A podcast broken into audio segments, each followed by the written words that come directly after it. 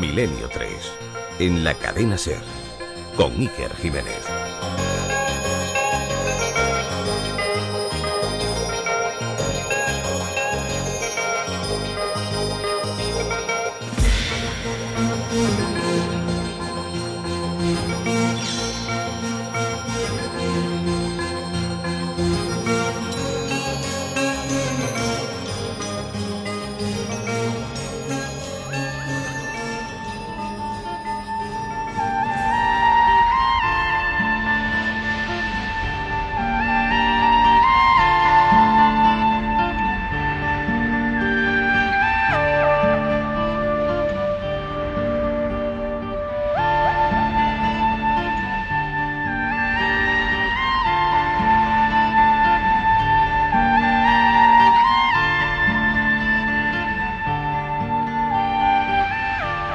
Música es muy especial. El álbum se titula Alma. La compuso Michael Hugen Neuronium hace muchos años y en los últimos meses se ha convertido en una música, bueno, siempre, pero en los últimos meses sobre todo en una música que ha acompañado momentos de reflexión, de introspección. También hacen falta noches de este tipo. Y así surgió la idea de este programa. Una idea que yo espero sobre todo que os agrade, que os acompañe, que os haga pensar. Hemos tenido un año repleto de noticias, de actualidad, de información. Y esta noche, yo intuyo que esta noche va a ser algo un poco distinto.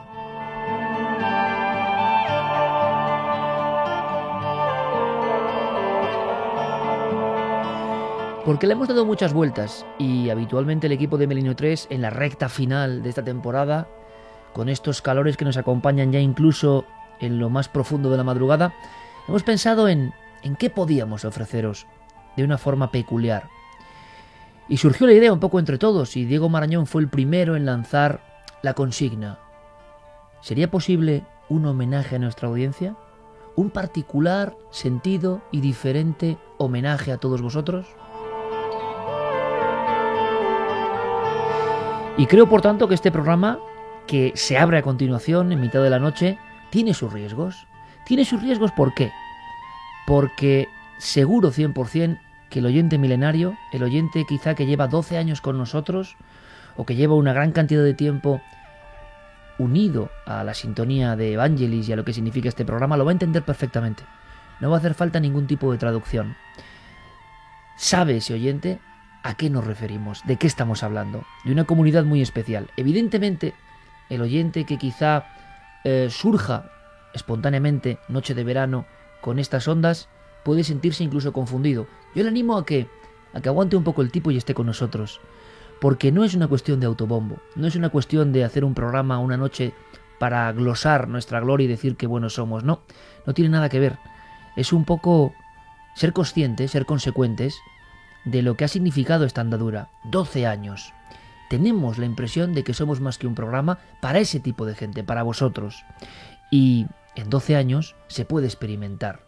Esta noche se puede experimentar. Podemos abrir nuestra alma, como diría Michael Hugen Neuronium. Podemos abrir nuestra alma para daros las gracias, pero de una forma distinta, de una forma también milenaria y cósmica, escuchando vuestras historias, escuchando vuestros testimonios. Pero no queremos casos, no queremos historias que tienen que ver con el misterio, porque pocos misterios tan enormes, tan grandes, tan mágicos, como lo que se esconde dentro de la transformación que muchos aseguran haber sentido con el programa. Karen me decía que iba a notar una losa yo esta noche, una enorme losa.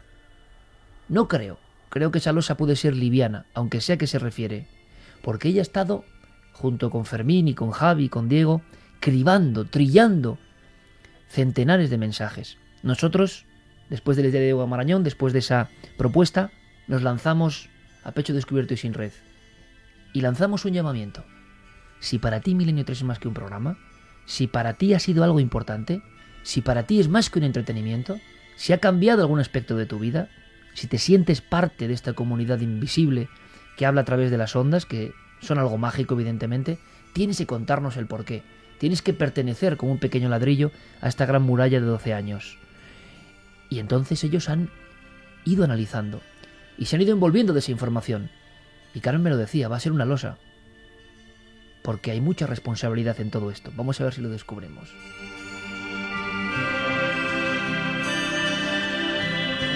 Karen, buenas noches, así lo decías.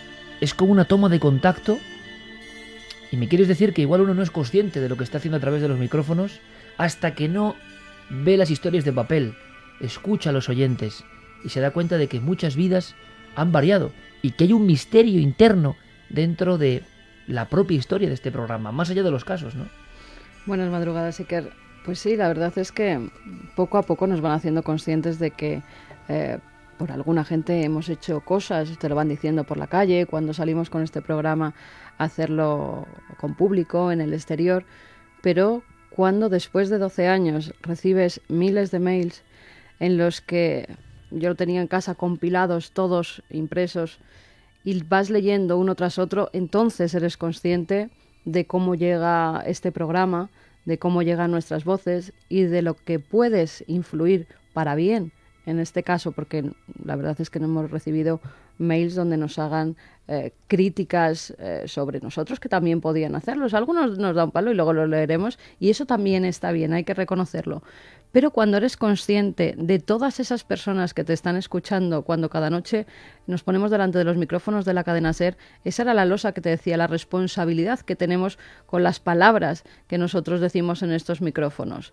Eh, yo quiero empezar con una carta hay que decir que, después de tantos mail seeker, los que vamos a, tener esta noche aquí no son ni más ni menos importantes que todos los que no entren. Cada uno tiene su historia, cada uno eh, va a tener su agradecimiento desde este equipo, pero teníamos que elegir unos cuantos y eso es lo que hemos hecho.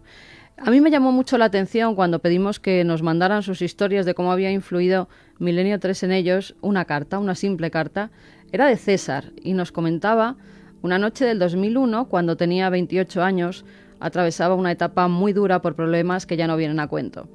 En medio de una gran depresión, una aún mayor soledad interior y exterior, decidí quitarme la vida. Compré varias cajas de un sonífero que no necesitaba receta y utilizaba habitualmente. No sé si hubiera funcionado. El caso que empecé a tomarme las pastillas, no sé cuántas llevaba, y en medio de un extraño globo decidí irme. Escuchando una última canción, mientras me tomaba el resto de pastillas. Al encender, al encender la minicadena, siempre estaba puesta la cadena ser. De repente salió hablando un tipo sobre ovnis, Iker. Eso me atrapó por completo y poco después me quedé dormido sin haber tomado el resto de pastillas. Muchísimas horas después desperté con esa voz en la cabeza. Busqué en internet y vi que se trataba de un programa que trataba temas de misterio y que ese sábado volvería a haber programa. Y lo esperé con ilusión. Todo lo que allí se hablaba me recordó cosas, inquietudes que tenía dentro y la pena que había enterrado. Me convertí en un milenario de pro. Doce años después, cada noche de sábado, que mi chiquitín de cuatro años se mete conmigo en la cama y me dice, Papi, vamos a escuchar al señor que cuenta historias, recuerdo aquella noche y solo puedo decir gracias, gracias e infinitas gracias.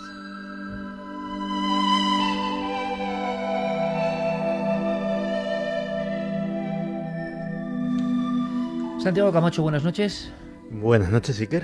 ¿Cómo se le queda el cuerpo a uno cuando empieza a recibir, ¿no? En esa, en esa ola de fraternidad y de esa ola de, de cohesión y de sentirse parte de algo, cosas como esta, ¿no? Porque yo ahora no sé ni, ni qué decir, sinceramente, pero tú que siempre tienes la palabra sabia y justa, aquí empezamos a ver un material que son vidas, vidas. Cuando uno piensa que la radio ha ayudado, ya no solo Milenio 3, sino la radio, ¿no? Pero un caso tan gráfico, tan flagrante, tan, tan tremendo, ¿qué te inspira a ti, Santiago? Pues fíjate que hace solo unos minutos estábamos tú y yo hablando de a veces eh, si no sería mejor ser ajenos al vértigo que puede suponer eh, la importancia, saber de la importancia que puedes tener tu trabajo para, para muchas personas. Si simplemente mm, hacer tu trabajo lo mejor que sabes y no eh, ser consciente de esa responsabilidad. De todas formas, simplemente haciendo tu trabajo lo mejor que sabes, puedes ayudar mucho.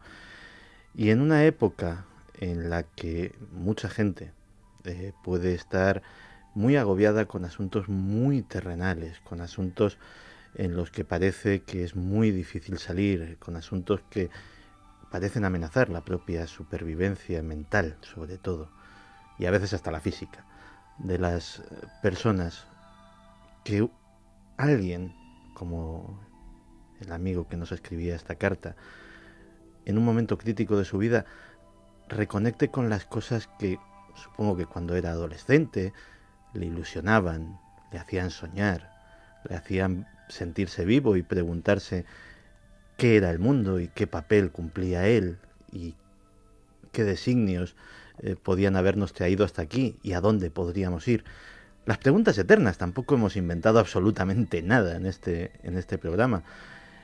Pues que alguien simplemente volviéndose, volviéndose a hacer esas preguntas, diga, qué puñeta, merece la pena vivir, aunque solo sea no por encontrar algún día la respuesta, sino simplemente por encontrar preguntas nuevas, por encontrar nuevos misterios, pues los pelos como escarpios se lo estaba enseñando a Iker.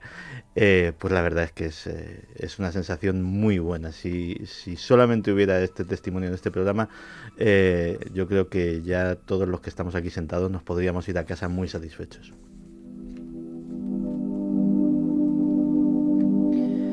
Javier Pérez Campos, buenas noches, compañero. Muy buenas noches.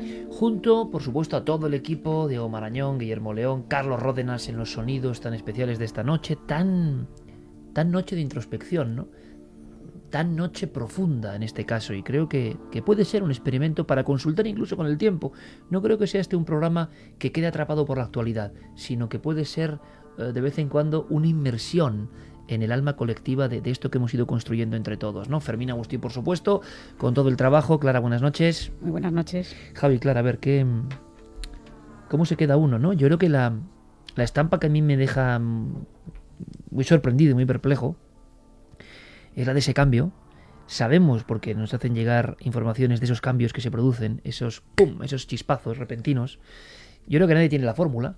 Es decir, que si se supiese cómo hacer, se haría constantemente y se llamaría a través de las ondas para quitar tristeza, quitar pena, quitar angustia, quitar depresiones. Nos convertiríamos en médicos de las ondas, ¿no? Y sería maravilloso. Pero nadie sabe exactamente el cóctel, cómo es la formulación de todo eso. Ahora, la imagen de ese chaval de cuatro años, ¿no? Metiéndose con su padre en la cama. Después de haber pasado por todo eso, vamos a escuchar al Señor, no diría al Señor, a los señores y señoras que cuentan historias. Es como algo tan mágico, tan tremendo. Por eso, Carmen, yo entiendo que quería empezar con esa carta, ¿no? Que cuenta tantas cosas, es como la puerta a tantas cosas que vamos a vivir esta noche de emociones profundas. Al leer todos los casos que nos han enviado, desde luego uno se queda sobrecogido, con el estómago, con un nudo en el estómago, porque nos han hecho incluso confesiones que ni los propios familiares más directos conocían. Hay una persona eh, que nos hablaba de que estaba abandonando el mundo de las drogas, por ejemplo, escuchando el programa. Hay mensajes de superación brutales, mensajes que en el fondo a mí me han hecho reflexionar de que el programa se ha convertido en lo que Campbell, por ejemplo, en su libro El héroe de las mil caras llamaba el ayudante sobrenatural, ese personaje que irrumpe de repente en la vida de uno, y la palabra es esa, irrumpe, porque entra cuando uno menos lo espera, cuando parece que la oscuridad lo abarca todo, cuando parece que ya no hay salida, de repente aparece ese personaje que no hace más que indicarte que uno está en el camino correcto y que uno debe buscar la luz. Y en el fondo, todo esto, todo esto que vamos a ir viendo esta noche, a mí por lo menos me ha demostrado que el programa se ha convertido en eso, en el ayudante sobrenatural.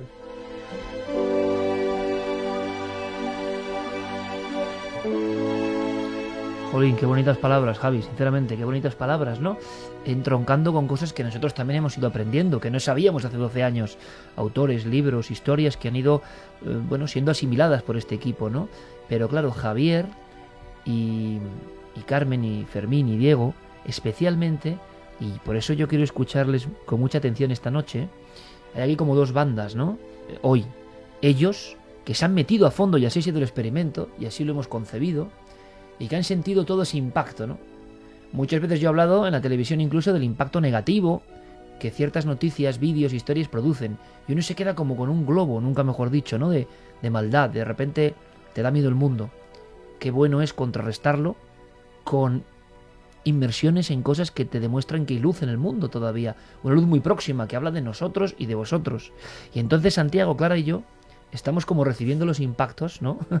Eh, y también va a ser interesante ver pues cómo, cómo vamos administrando todo esto que nos va llegando. Y ellos sí que han sentido eso muy, muy de cerca, muy fuertemente. Eh, ayudante sobrenatural, Clara, decía Javier Pérez Campos. Sí, o lo que es lo mismo, eh, estás en esa cueva protegido, ¿no? Yo a veces, os lo he comentado, yo tengo esa doble visión ahora que antes no tenía. Eh, yo he estado mucho tiempo como, como oyente, ¿no? Yo he estado en mi casa o en donde me haya pillado. el último año, por ejemplo, eh, pues me ha pillado muchas noches en, en el hospital. Desgraciadamente de, tuve a mi padre ingresado y bueno, las noches en los hospitales todo el mundo sabe lo, lo eternas y, y terribles que son eh, cuando pues mm, es que no, no, hay nada que hacer. Es que realmente lo único que estás ahí es, es el tiempo parece que, no corre, es eh, tremendo, ¿no? Y, y, bueno, yo ese ayudante sobrenatural yo lo, lo tuve, ¿no? En, en, el caso de, puedo hablar vamos, como experiencia personal, en este caso como oyente, que yo me metía pues como en mi cueva y la verdad es que las horas que duraba Milino 3 afortunadamente era buena parte de la noche ya que no podía dormir se pasaba bastante entretenida. Y, bueno pues mandaba mis tweets y, mi, mis cosas y interactuaba con, con otros oyentes que estaban en, situaciones parecidas o que estaban en, sus casas o lo que sea, pero estaban todos conectados por el programa y era como estar dentro de un refugio, de una cueva, eh, bueno, pues que te hacía aquello no solo más llevadero, eh, en el sentido de que, bueno, pues son unas horas que estás eh, muy entretenida y cuando te quedas cuenta, pues son ya las cuatro, ¿no? Sino la sensación de, de, una cierta hermandad, entre comillas. Quizá la palabra hermandad suena un poco tipo sectario, ¿no? pero no es ese el sentido que quiero darle, sino como que eh, en todo momento tú mandabas a lo mejor un tuit, interactuaba mucha gente, porque mucha gente estaba escuchando y cada uno tenía su percepción de lo que estaba oyendo.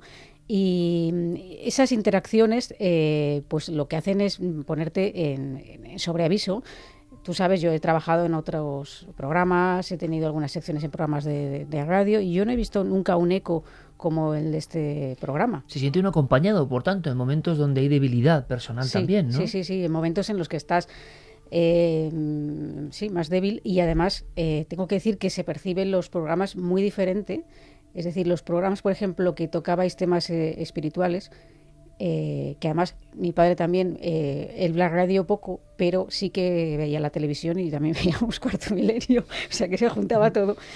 Y, y, en ese momento un poco de debilidad ¿no? y de que no sabes muy bien qué va a pasar. Afortunadamente, bueno, pues estaba este, este consuelo que, cada, vez que tocabais temas relacionados con el alma, con el espíritu, en una situación en la que él, eh, la verdad es que estaba, yo creo que bastante consciente de lo que estaba ocurriendo, y luego en, llevó a que se produjera una serie de conversaciones en torno a si había o no, o no algo después, y, y en cierta forma bastante alivio para él, él se fue muy aliviado. Pues acabamos de comenzar y están surgiendo aquí cosas. Esto es una especie de catarsis colectiva. Y os agradezco mucho la sinceridad. Es un programa a alma descubierta. Tenemos, por supuesto, las voces de los oyentes. Van a ser muy importantes, Carmen, esta noche. Pues sí, y fíjate, ahora que estamos en pleno desborde de emociones, ¿no? Un palo no nos viene mal. Yo leía un mail, el de Sara Díaz, y decía que bueno, que nos conoció gracias a un amigo, que empezaron a hablar de ovnis, de estas cosas, pero con lo que me quedaba, y por eso seguí leyendo, porque digo, bueno, esta chica, si os soy sincera, la primera vez que os vi me aburristeis soberanamente. En mi defensa diré que solo tenía 13 años y lo único que vi fue un debate. Pensé, ¿y esto es un programa en el que cuentan historias de miedo? Pues vaya timo. Estaba a punto de irme a la cama cuando cambiasteis de tema, empezamos a hablar de psicofonías, de fantasmas, pusimos las dramatizaciones donde se veían sombras y eso la llevó no a no vernos por aburrimiento, sino no a vernos por miedo. Dice que aquellas imágenes le daban muchísimo miedo. Después ya nos cuenta que por fin empezó a subirse a la nave del misterio, pero es un mail largo. En vez de contarlo yo, es mejor que la propia Sara nos diga lo que piensa de este programa y cómo llegamos a ella. Buenas noches, Sara. Hola, buenas noches. Bueno, tu mail la verdad es que es eh, como un carrusel de emociones. Primero nos das un palo que acabo de leer y luego nos cuentas en qué forma te hemos podido ayudar eh, con estos programas, cómo llegamos a ti. Sí, la verdad es que bueno, tenía 13 años, vio allí unas personas hablando de no me acuerdo qué, y dije, esto no, no da miedo, a mí me habían prometido emociones fuertes, y pero después de eso empezasteis a cambiar de tema y tuve que apagar la tele del miedo que me dabais. Pero no sé, yo quise seguir, ¿no? Y al siguiente, la siguiente vez que tuve oportunidad de veros volví a, a tener que cerrar los ojos, pero terminé el programa y así sucesivamente hasta que llegué a la universidad, ya podía tener libertad para veros cuando quería y finalmente llegó la alerta OVNI de 2012 que fue el día en que yo realmente me subí de un salto a la nave, como decía en mi mail. Sara, los últimos años no han sido fáciles, así nos lo comentabas en el mail, las depresiones también por la situación que estamos viviendo, ¿no? Y tu propia situación personal. Y de alguna forma eh, tú eh, te has sobrepuesto a esa enfermedad e incluso has comenzado a escribir. Sí, bueno, lo de escribir era una forma de escapar de esta realidad que tengo. ¿Sabes? La, no me gusta, no me gustaba cómo vivía, cómo eso. Y yo tenía mi propio mundo de escape y dije, tengo que escribirlo de alguna manera, tengo que expresarme. ¿Sabes? Y llegó eh, terminé lo terminé hace poco, hace pocos meses y ahora lo tiene un buen amigo esperando ser revisado después de muchos años escribiendo y mucho una novela. Sí, una novela. Nos cuentas en primicia que has escrito una novela. Pero hay algo, Sara, a lo que te enfrentas casi a diario y que además eh, yo creo que cada uno tenemos nuestros enfrentamientos en nuestra propia familia. Que algunos de tu familia tus padres, tus seres más cercanos, te dicen, pero Sara, con lo inteligente que eres, ¿qué puedes llegar a ser? Y vaya porquerías de programas que escuchas. ¿Cómo te enfrentas tú a que tu propia familia eh, esté en contra, incluso nos llame como secta, ¿no? Que parecemos un grupo sectario. Sí, sí, con, yo una vez le dije, digo, yo me declaro milenaria y me dijeron, pero eso suena a secta. y y yo dije, bueno, piensa lo que tú quieras, pero no me vas a quitar a mí la ilusión de cada sábado quedarme hasta la una y media de la noche esperando que suene los tonos principales de vuestro programa. ¿sabes? Me da igual que pienses que es una tontería ir a Madrid a ver una exposición donde van a poner cuatro muñecos que han sacado en tu programa, me da igual. Yo llega un momento en el que he aprendido a que no, a que me resbale. Pues es un buen, a veces me exaspera. es un buen para aprendizaje ese también, ¿eh, Sara? Eh, ¿y, por qué hablabas del alerta OVNI en concreto? ¿Qué, te pasó a ti esa noche? ¿Qué cambió en el alerta OVNI? Pues, realmente no sé, fue quizás la emoción que, que desbordabais todos en las voces, en la decir, oh, ahora hemos recibido la noticia, se están viendo luces en, en Extremadura, y yo que soy de allí digo, vaya, yo debería estar allí en el campo mirando el cielo no aquí estudiando. o sea, esa emoción, aquello fue Valladolid, fue un punto de ebullición de energía que a mí me tuvo que llegar de alguna manera, sobre todo a través de las ondas de radio. Yo me emocioné muchísimo. ¿Y qué te ha dado el programa, Sara? Yo imagino que sé que es muy difícil de resumir, ¿no? Pero como vamos a escuchar a, tanta gente buena, ¿no? Como tú, que, son los que al final nos mantienen en nuestro sitio, porque tampoco es sencillo. Eh, si tú tuvieras que dar como un titular o una descripción, ¿qué te aporta a ti después de tanto tiempo este, este programa?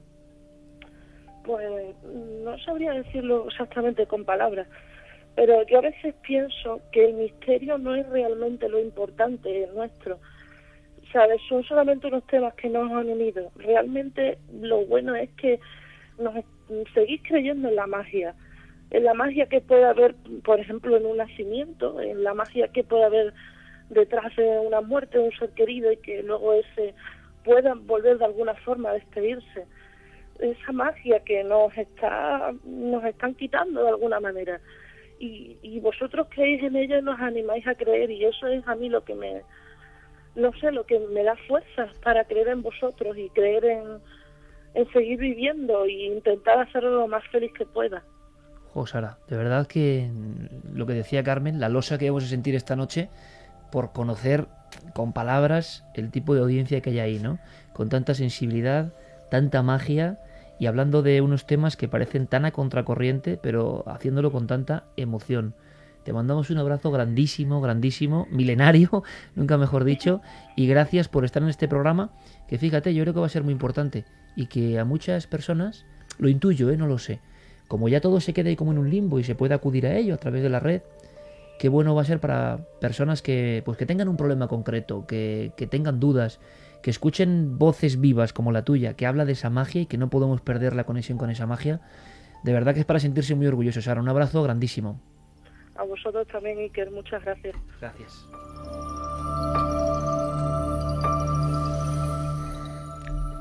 Pues Sara nos contaba que había pasado una, una depresión. Yo también he pasado una depresión, yo sé lo que es eso. Y ahora eh, quiero hablarles a unos cuantos miles de amigos que saben lo que es eso, porque el que no lo ha pasado no lo sabe. Y, y no sabe que no te pasa nada, pero te pasa todo, que todo el mundo te pregunta, pero es por esto, es por aquello, eh, que viaja, entretente, haz cosas. Nah, nada sirve. Todo, todo, absolutamente todo se ve envuelto en una campana, en este caso no de irrealidad, una campana negra, una lente oscura que mediatiza todo lo que ves, todo lo que oyes, con el perro de la angustia mordiéndote siempre la boca del estómago. Yo sé lo que me sacó de aquello, sé cuál fue el, rayo de luz que, que atravesó esa campana. El que alguien personalmente me diga que algo ha colaborado este equipo a ser ese rayo de luz que penetre esa campana negra que es muy gruesa, créeme, créeme todos los que no lo habéis pasado y ojalá no lo paséis nunca.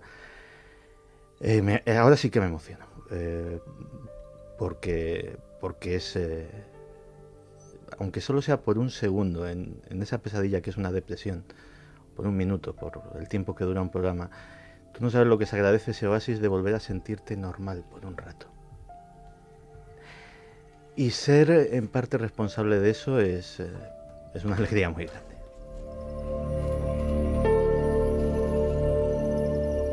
Pues yo creo, compañeros, que al final la magia de los oyentes, la fuerza de los oyentes, como yo ya intuía, está sacando de nosotros mismos, es una especie de, extrañísimo ritual chamánico o de invocación lo que estamos haciendo aquí, ¿no? Estamos conectando con el alma colectiva a través de escritos, de voces, de lo que está al otro lado. Y es que al otro lado nosotros no sabemos lo que hay, podemos tener una mínima percepción, pero también despierta en nosotros mismos muchas sensaciones, ¿no? Y yo creo que es un ritual amable, siempre con un sentido luminoso, el que vamos a vivir esta noche tan peculiar. Fíjate, Sara Morillas también nos decía que ella trabajaba en una, fábrica, eh, que debido a la crisis en la fábrica empezaron a echar a gente y que eso pues creó un mal ambiente entre los compañeros. Ella empezó a evadirse de esa oscura realidad poniéndose los cascos y escuchando Milenio 3, eh, hasta que en un momento dado ella es otra de las personas a la que despiden de esa empresa y la cerraron. Eh, nos dice que tiene un problema de tipo ansiedad eh, al salir a la calle sola y que lo que hace es ponerse el programa y vosotros me acompañáis en cada paso que doy. O sea, supera un poco esa, esa, ans- esa ansiedad, ¿no? También, eh, gracias a eso, hizo el Camino de Santiago con una amiga y se ponían por las noches cuando paraban a descansar los programas, sobre todo la ruta de Santiago que hicimos para ir eh, viendo esas jornadas lo que contábamos. Y eh, el momento más emotivo fue el momento en el que decides abandonar. No me lo podía creer, Iker. ¿Qué hacemos sin Iker? Me alegro que no fuera así. También tenemos historias pues de personas que anhelaban hacer radio y al final lo han conseguido. Un buen amigo. Antonio Runa, al que hemos grabado, nos comentaba cómo fue su experiencia después de conocer Milenio 3 y lo que hace ahora mismo. Hola, soy Antonio Runa de Madrid y lo cierto es que bueno, yo llevo escuchando radio toda mi vida, pero fue precisamente Milenio 3 cuando lo descubrí que sentí el empujón, ¿no? Para dedicarme yo también a, a eso de ponerme detrás de un micrófono y comunicar a alguien pues todo lo que llevara adentro, ¿no? Y aquí estoy. Ahora mismo estoy dirigiendo mi propio podcast y bueno, pues supongo que sin Milenio 3 eh, quizá esa, esa llama nunca se hubiera encendido. Un saludo a todo el equipo y gracias. Tenemos el aspecto vocacional, ¿no? A mí esto me hace mucha ilusión también. Personas que, que querían hacer radio. Es que nos ha pasado a todos un poco también, ¿no? Por, por cierto no- que Antonio lo conozco y tiene muchísimo talento. Sí, Yo se lo digo por, por los descubridores de, Sí, sí. de nuevos valores que pueda haber verdad, oyéndonos. Y es verdad. y hizo programas de misterio durante mucho tiempo. Pero yo creo que todos hemos vivido también esa rueda, ¿no? De, de haber tenido, o sea, es como una rueda mágica que se va eh, prolongando en, en el tiempo. Y nos ha ocurrido a nosotros, creo que con otros programas. Ahora, claro, no lo sé. Es un poco pasarse de la raya decir que este programa tiene algo distinto. Sería un buen debate ahora mismo, ¿eh? ¿Tiene algo distinto? ¿Qué es lo distinto? Porque yo recuerdo muy bien escuchando otros programas, por ejemplo Espacio en Blanco, eh, siendo yo joven, y tener un impacto enorme, ¿no? Y envidiar de verdad, envidiar a esa gente, a Javier Sierra, Enrique de Vicente, que intervenían, ¿no? Me parecía como un sueño.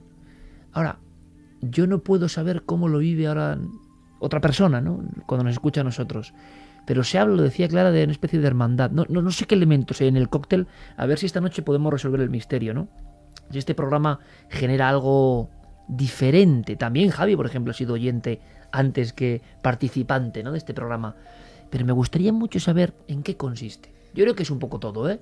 Las músicas, el ambiente, el vivirlo. Al final es, creo yo, Mira, Antonio el Runa vivirlo. decía en el mail que nos mandaba antes de, de grabarle que para él lo que le hizo emprender ese camino de ponerse el delante de un micro era la pasión que transmitíamos por el trabajo que nos gustaba, por hacer algo que nos gustara. Además, él, bueno, yo creo que es no lo dice con palabras, lo decía más claramente en el mail y no en sus voces. A mí hay una frase que me ha gustado mucho. Me dice, no necesito el test de mi buen amigo Diego. Yo sé que soy uno de los vuestros. Eso me ha gustado mucho. Y además hay que decir que el programa que hace, que lo oiga la gente, la órbita de Endor. Que él no lo ha dicho en sus palabras, pero Sí. lo recomendamos desde Además, aquí. Antonio a mí también me ha entrevistado en- en- en- para ese programa precisamente hace tiempo y me parece efectivamente un, un gran entrevistador, porque por lo menos es una persona que eh, me queda constancia de que se lee lo- los libros, que eso no lo hace mucha gente. E intenta buscarte a nivel personal aquello Sí. donde no Te aprieta ahí te han las- buscado antes. me sorprende, me sorprende que a un gran profesional como él, no sé, me, so- me sorprende todo esta noche, pues haya tenido, él, él dice de nuevo, fijaos, el elemento mágico, el espaldarazo, el instante, concreto. No hablamos de que alguien no tenga vocación y la descubra, porque eso es muy difícil, pero que ¡pam! pasa algo y se decide algo a través de algo que él nota a través de las ondas, ¿no?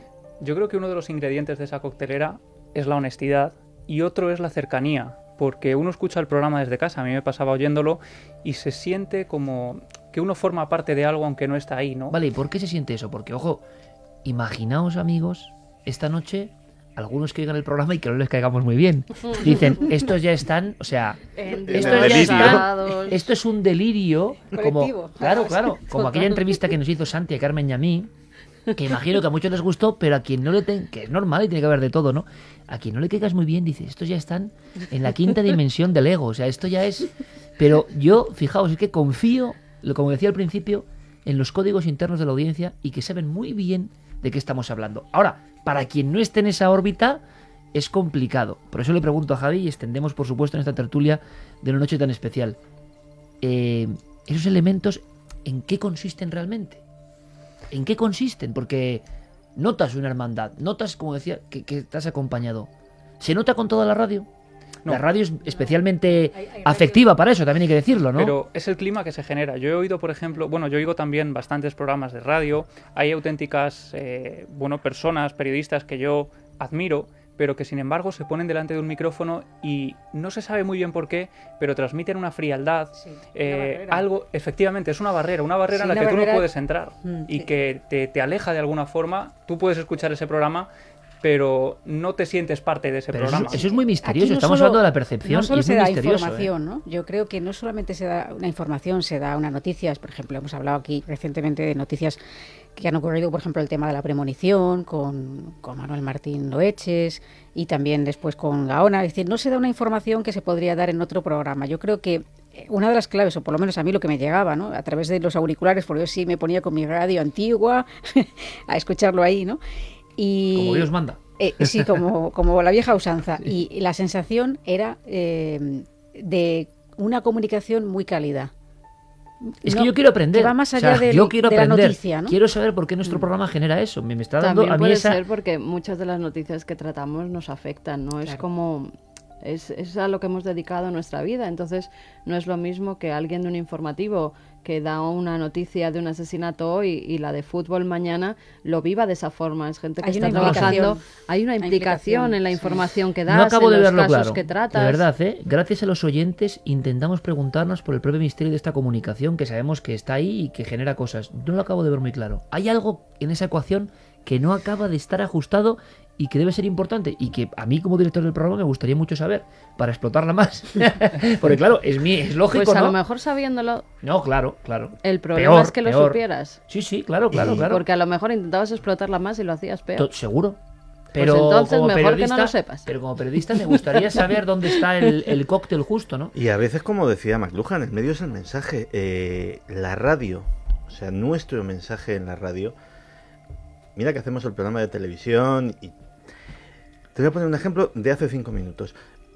Tú me ves a mí, el mismo profesional, el mismo amigo tuyo desde hace tantos años, contando esto en un plato de televisión, lo que te he contado hace cinco minutos. Depende, quizá no. No, quizá no. eh, no, es que No. ya te digo yo que no. O sea, que yo no lo cuento. Ya. En un plato Sí, de sí, televisión. sí, sí, sí. Le hemos cortado a Javi, por cierto. Es verdad, pues. No, no, no, es que es un poco complementario a todo esto. Pero en el fondo también es fondo, yo creo, de, de 12 años de programa. Quizá esto en el primer año nos pasaba, porque la gente también ha ido siendo consciente eso, ¿eh? de las veces que vosotros habéis dicho no. Hay gente que se presta a todo, que por salir, da igual dónde, da igual cómo, el caso es salir, dicen que sí a todo. Y hay gente que va labrándose una carrera y que casi es más, o sea, es más importante la parte invisible, la parte que no se ve, la parte de las cosas a las que dicen no, que las partes a las que dicen sí. Y en este programa yo creo que eso se capta también, que vosotros eh, respetáis de verdad será profundamente. será nosotros, ¿no? Que bueno, llevamos pero cuatro vosotros lleváis mucho tiempo. Ya, Vosotros hombre, lleváis ya. mucho tiempo. Y Yo- yo cuando lo escuchaba. Ya, tú hablas, Lo de la, captaba, tú hablas eso de la es. fase previa, ¿no? Eso es, cuando yo estaba escuchando el programa, yo sentía que vosotros eh, teníais eh, absoluto respeto por lo que hacíais y por lo que decíais, y que creíais fervientemente en esto que hacéis, ¿no? Y en esto que hacemos ahora. Y eso se capta también, se capta que una persona está hablando eh, de algo que en lo que cree profundamente. Aunque la gente, y eso me pasa también, hay gente que me dice, mira, a mí no me gusta el tema que tratáis, este tema me ha parecido aburrido, pero cómo lo tratáis es lo importante y quizá ahí también esté parte de la clave de esa cercanía o de sentirse parte de esta familia. Yo creo que de ese misterio hay que seguir hablando a lo largo de la noche, es decir, porque está flotando, ¿no? Y nos gusta aprender, pero sigamos con oyentes, ¿no? Y sigamos con, con testimonios que yo creo que, en fin, va a ser un carrusel de emociones para nosotros y espero que es lo más importante, porque este programa se hace para vosotros, para toda la audiencia. Pues mira, vamos eh, con el testimonio de Alfredo, que es una persona que hemos conocido, que ha trabajado aquí en la SER con nosotros en el año 2010, entró de becario, eh, de técnico de sonido, y nunca nos dijo lo que nos dice ahora en un mail. ¿Quieres que lo escuchemos? Claro. Hola, ¿qué tal? Soy Alfredo Matarranz, soy técnico de sonido y, y estuve un año en la SER haciendo las prácticas, mi primer año. Y bueno, y yo como seguidor del programa estuve estuve por las tardes, pero pero claro, yo a mí me pues quería participar un poco en el programa y pedí un par de días así a ver si podía cambiar el turno para conseguir empezar los sábados y bueno, ahí empecé unos cuantos días viendo el programa y eso. Y bueno, pues después de eso tuve la enorme suerte de poder copilotar un poquito la nave, aunque solo fueran un par de veces y aunque me hubiese encantado participar en más ocasiones, pues la experiencia con el programa y en todo ese año me dio muchísima confianza en mí mismo. Ahora, y gracias a todo lo que aprendí, pues aún me mantengo en la, en la profesión. Así que nada, muchísimas gracias. eh, porque para mí Milenio 3 es la meta que pongo de hasta dónde se puede llegar haciendo radio. Pues cambió el turno para que le coincidiera con Milenio 3 y entonces se metía con Geray, con Noel, para ver cómo hacíamos el programa. Así que fíjate, y nunca nos lo dijo, porque lo más normal es que hubiera dicho, oh, es que yo quería estar con vosotros.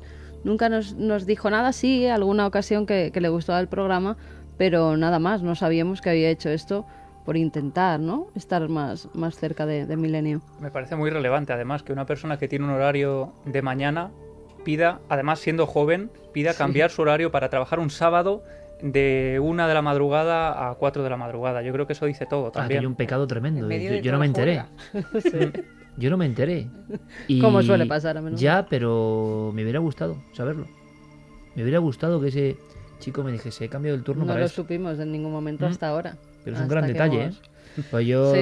vamos, yo creo que que tenemos unos técnicos fabulosos y que son parte del programa y que todo eso que estamos hablando, que yo creo que es uno de los factores, ¿eh? Sí, porque hemos trabajado en otras radios y entonces a veces la comunicación o la sensación, ¿no? De que el trabajo de todos es fundamental. Es, una, es un puzzle donde no puede fallar. No es cuestión de fallar o de, o de exigencias. Es como... Mira, a mí me decía alguien, referido a la tele, pero creo que es exactamente igual en la radio. Me decía alguien una cosa que me pareció interesante y es, hay invitados, y aquí en vez de invitados pone técnicos, producción, redacción, me da igual, que trabajan para su lucimiento como es normal y lógico. Totalmente lógico y honesto. Hay personas que vienen al programa de tele, hacen un trabajo maravilloso, están trabajando para ellos. Y es normal, nos ayudan a nosotros y ellos sacan un beneficio, bien sea por lo que han contado, porque les están viendo, porque están comunicando. hay un tipo de gente, hay un tipo de gente, y esto es un poco secreto de vestuario, pero hay un tipo de gente que no piensa en ellos, piensa en algo más grande que ellos, piensa que son forma de algo, se siente en una pieza de algo, y el éxito de ese algo es su propio éxito. Y que le vaya bien a esa nave es bueno para ellos. No es un inmediato eh, deseo de voy a hacerlo bien, sino formo parte de esto. Y es gente que a veces no está ni en el organigrama, ni en la nómina, ¿me entendéis por dónde voy? ¿no? pero... se sienten, unen su destino a que vaya bien esta travesía. Pues me lo has puesto a huevo, porque tenemos a uno de esos personajes que siempre rema a favor del programa. Es Enrique de Vicente que nos habla del efecto milenio. El efecto milenio, como certeramente lo llama Iker, es un verdadero efecto que provoca no ya el programa de radio y el de televisión, sino el espíritu que hay detrás.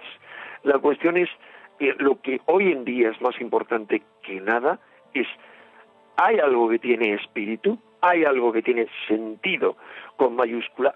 Milenio tres y cuarto milenio lo tiene. Y eso es lo que le diferencia de la inmensa mayoría de las cosas, que son cuestiones muy profesionales, muy comerciales, muy intelectuales, pero a las que les falta en su inmensa mayoría ese espíritu. Lo fascinante es que, eh, por ejemplo, en la calle, eh, la gente en cualquier lugar se levantaba, venía a hablar conmigo, quería hacerse una foto, me felicitaba por, por el programa, pero lo más importante que todo eso es que una minoría dentro de esos me manifestaban, a veces cuando eran empresas, casi en privado, solo ante, ante alguien de confianza, su entusiasmo, diciéndome que el programa le había cambiado su vida, que se sentía totalmente diferente al resto de la sociedad y gracias a Milenio de Tres y a Cuarto Milenio ya no se sentía solo. Lo que ignoran toda esta gente es que esa comunidad es de millones de amigos en todo el mundo de habla hispana además de en España. Y esto no se había producido nunca en el mundo.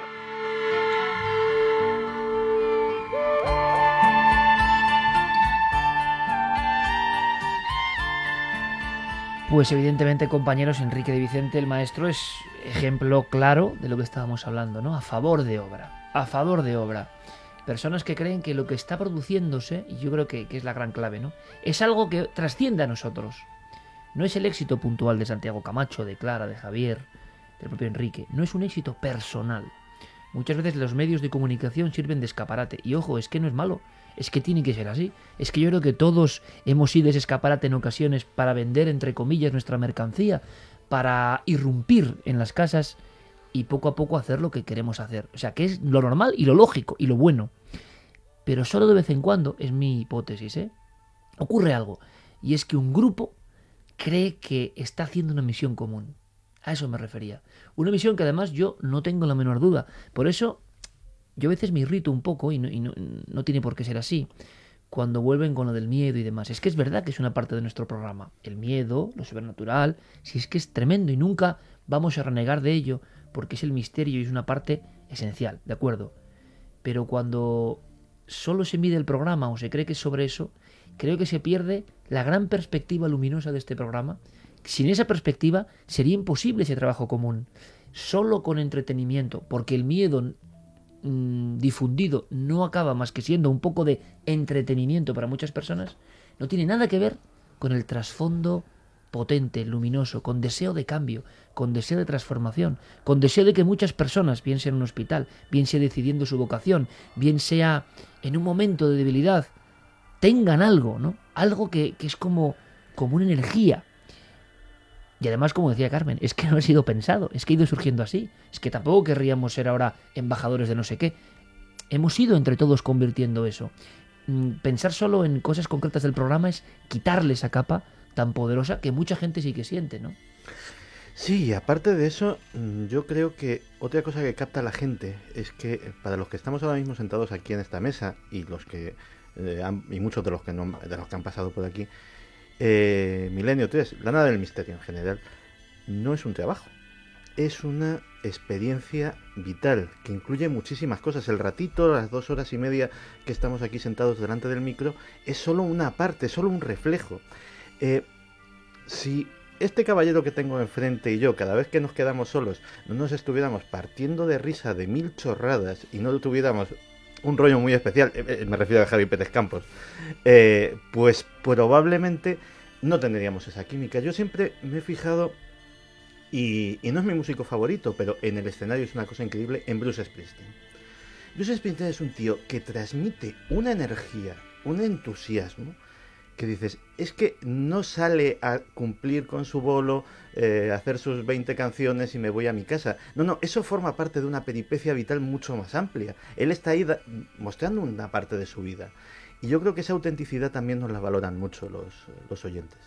Y se nota también mucho, sobre todo en los debates, cuando debatimos o bien en la radio o en la tele, en los debates de cuarto milenio, se nota que no son debates al uso, debates típicos de televisión. Se nota que hay una química entre eh, los, las personas que están debatiendo, aunque tengan eh, pues creencias completamente opuestas, pero hay un respeto, hay un cariño también en ocasiones, y eso es lo que, lo que yo creo que fomenta que mucha gente también se sienta parte del equipo, sienta este programa como algo luminoso, como algo que es una vía de escape a la alienación, como decían algunos, semanal. Decían que éramos sus dos píldoras semanales y había gente que incluso eh, había salido de depresiones muy graves. No eran dos ni tres correos, eran bastantes. Os ha eh, sorprendido eso, ¿no? Sí. Mucho. Al recibir la información, dices, uy, ¿qué está pasando aquí? Y no? algunos además tenían ya una mentalidad muy especial y sabían interpretar las señales. Eh, Mm. Hay un caso, por ejemplo, el de Víctor Bustillo, que dice que el 9 de julio de 2012 él llevaba tres años y medio sumido en una depresión terrible y decide acudir junto a un grupo de amigos a un campo en Pelayos de la Presa para ver la alerta ovni, para escuchar la alerta ovni y mientras cena con los compañeros y con eso- esos amigos. Y dice que hay un momento en el que él se queda solo, a eso de las 5 de la madrugada aproximadamente, sus amigos ya se marchan, él se queda solo en mitad del campo, en medio de esa oscuridad, y mirando al cielo, observa que pasa un objeto luminoso, muy luminoso, un objeto eh, que le llama la atención en medio de la oscuridad, un objeto que él no había visto nunca antes, que él describe como un ovni, y dice que a partir de ese momento él empieza a salir de la depresión, justo escuchando nuestro programa y justo interpretando esa señal como algo que le guía. Y él terminaba su mensaje diciendo, creo que la noche de la alerta ovni me reencontré con ese niño de 13 años que era yo y que contemplaba el cielo buscando posibles mensajeros de las estrellas. Esta noche es una peripecia radiofónica que, me vais a permitir, yo no sé si se ha hecho alguna vez en la radio española.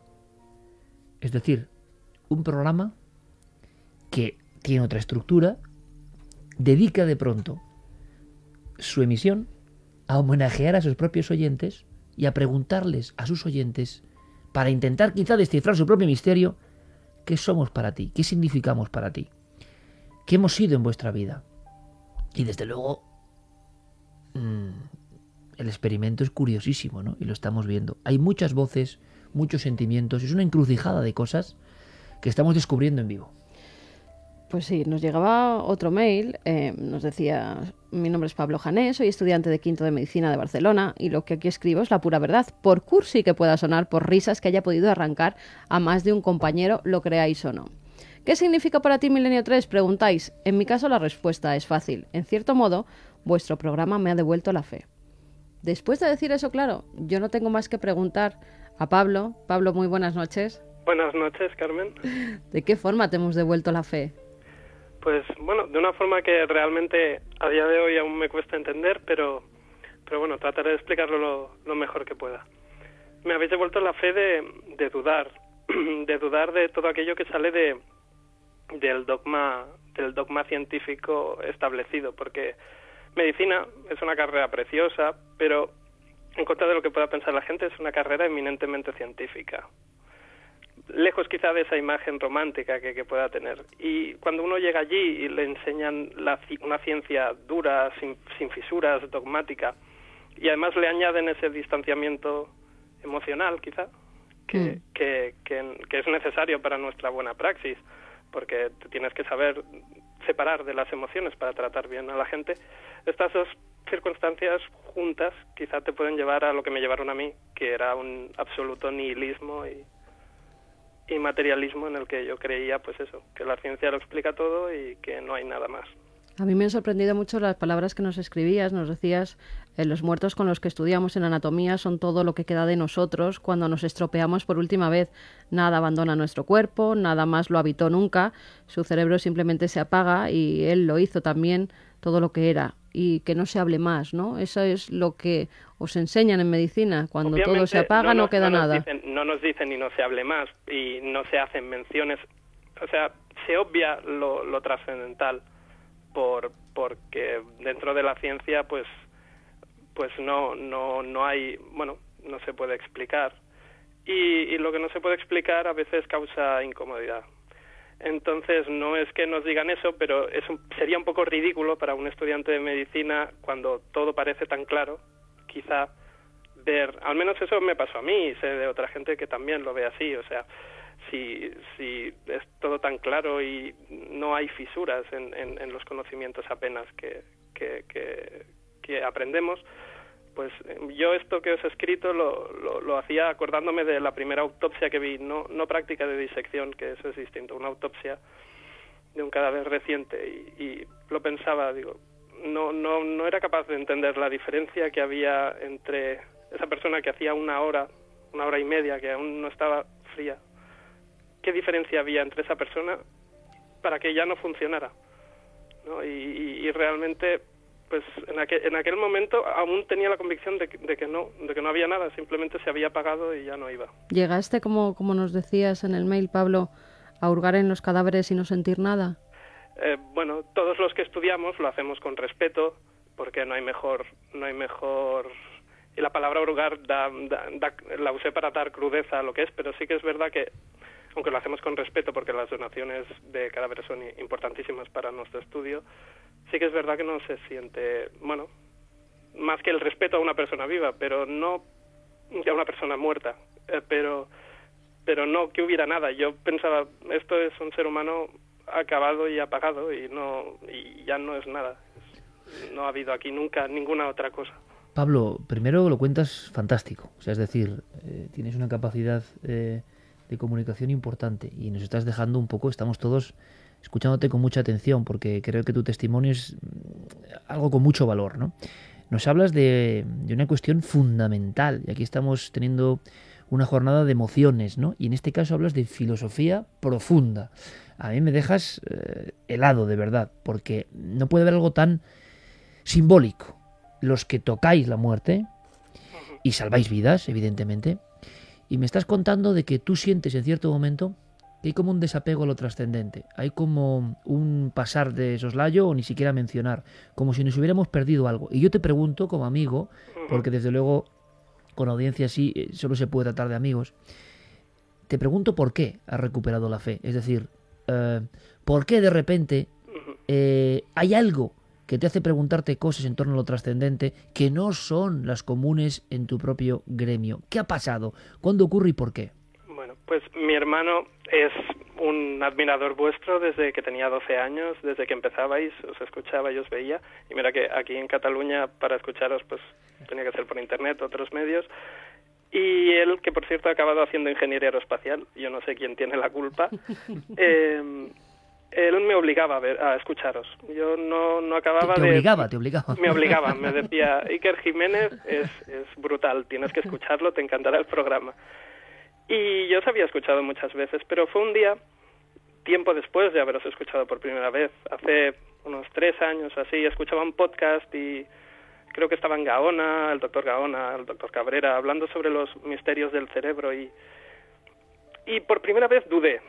O sea, yo en aquel momento estaba muy seguro de, que no había nada más y por primera vez dudé y sobre todo lo que me gustaría recalcar de vuestro programa es que vi que, hay otra forma, desde la ciencia y el rigor, de considerar temas que, otra gente no admite a trámite.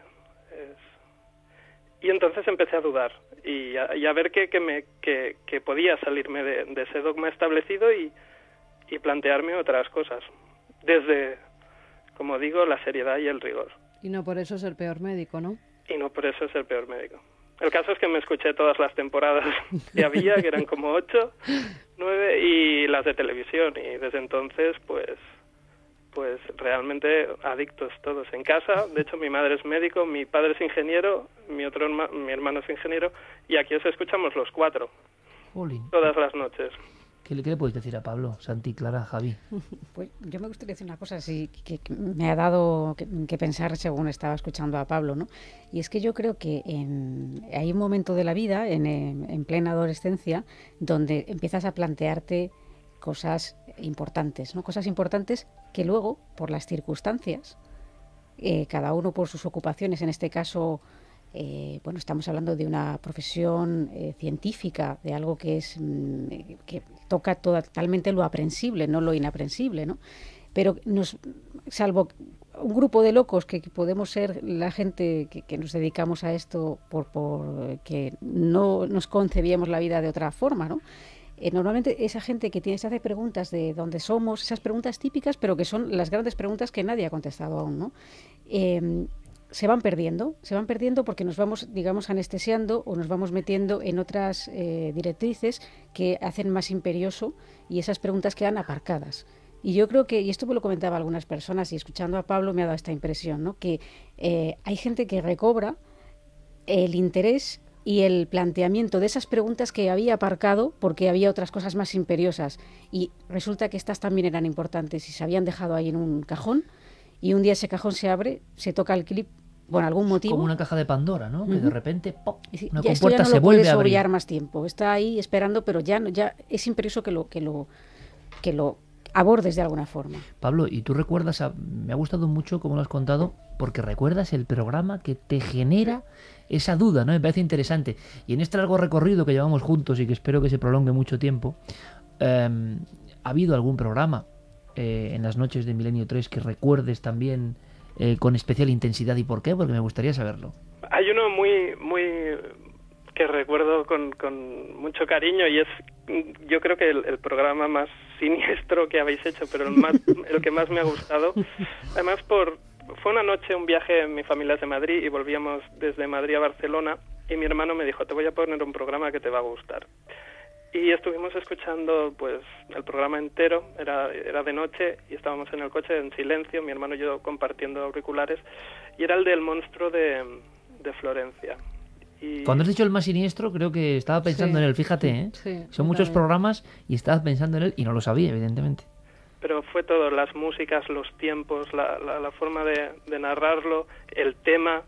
Eh, me fascina mucho el, el, el mal en, en, el, en, el, en el ser humano y la psiquiatría forense me gusta. Y lo hicisteis, yo creo que realmente bien. Es un programa que he escuchado cinco o seis veces. Y, y es un programa que, que fue, fue, una experiencia interesante. Era muy, muy, tarde, de noche, estábamos él y yo, y de vez en cuando nos íbamos mirando. Mi hermano ya, ya lo había escuchado. Pero fue, fue un programa muy. Luego muchos que, que, habéis tratado, eh, uno sobre el mal, el mal en el cerebro, la mancha del mal, me acuerdo de, de ese programa, creo que, que era con, con, Vicente Garrido. Y... Pablo, te, lo agradecemos muchísimo.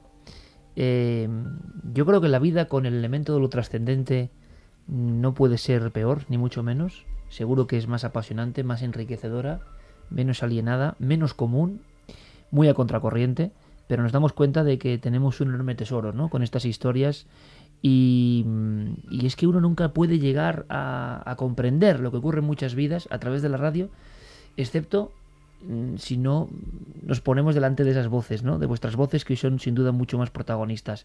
Yo creo que este programa va a quedar para siempre, para mm, homenaje a esa audiencia acumulada en 12 años y que va a ser un programa también de esos, Pablo, bonito de, de revisar para, para ver qué significado le saca cada uno a esta experiencia tan peculiar de radio. Muchísimas gracias por participar en ella A vosotros. y muchísimas gracias por ese talante, ¿no? Por ese ser milenario que yo creo que en tu caso es es absolutamente de cajón y, y nos enorgullece. Un abrazo muy fuerte para toda la familia. a toda la familia, eso. Gracias. Un beso. Adiós.